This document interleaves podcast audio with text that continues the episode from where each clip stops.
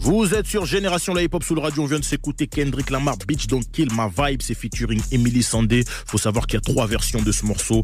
L'une version, vous avez la version longue que vous trouvez sur l'album de Kendrick Lamar, le deuxième album, euh, Good Kid, Mad City. Et sinon, vous pouvez aussi retrouver le remix avec Jay-Z. Donc trois versions pour un morceau incroyable, c'est ça que ça donne. On va parler de Kendrick Lamar aujourd'hui pour l'anecdote du rap game, c'est très important parce que l'album dont je vous ai parlé, Good Kid, Mad City, a short film by Kendrick Lamar, a fêté ses 10 ans. Il est sorti le 22 octobre 2012.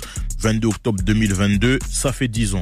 Faut savoir que le 21 octobre 2022, il était à l'accord Hotel Arena pour donner un show d'exception. Toutes les personnes qui sont allées voir le concert m'ont dit que le show était incroyable et que c'était peut-être l'un des meilleurs concerts qu'ils aient vu de leur vie sans mâcher leurs mots, sachant que cet album-là est euh, l'un des meilleurs de sa carrière, si ce n'est le meilleur.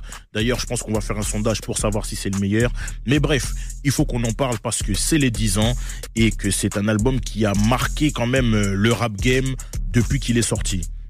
Faut savoir que lorsque vous achetez l'album et que vous voyez Good Kid, Mad City, il y a une écriture particulière. Cette écriture-là, c'est celle de Schoolboy Q.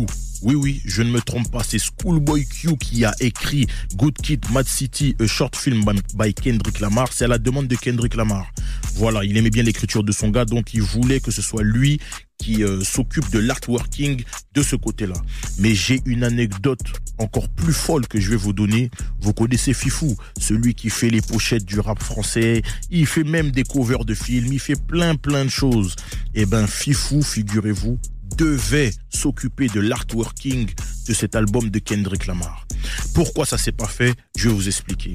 Fifou est allé à LA en quête de vouloir faire euh, la cover de J-Rock qui fait partie du même label que Kendrick Lamar, le label qui s'appelle Top Dog Entertainment, TDE.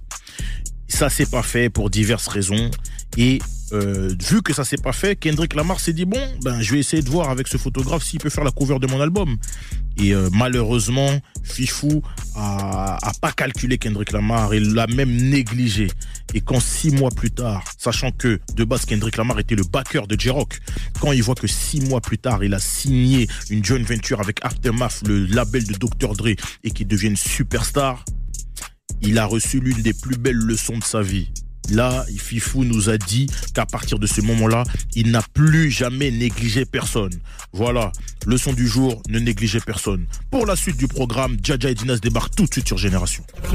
Génération.